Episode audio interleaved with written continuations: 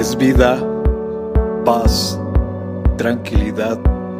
Les habla Hugo Fortes y esto es Palabra con Poder. Bienvenidos, este es el contenido de hoy.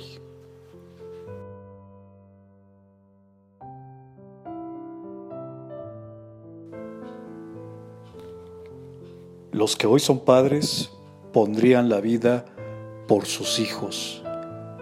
No dejaríamos que alguien les hiciera daño. Dios Padre entregó a su Hijo amado, a su único Hijo. Le dolió muchísimo para que ocupara nuestro lugar en la cruz.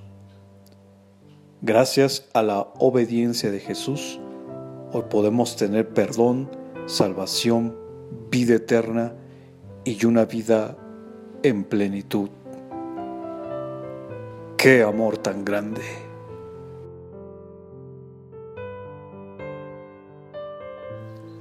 Comparte, será chévere.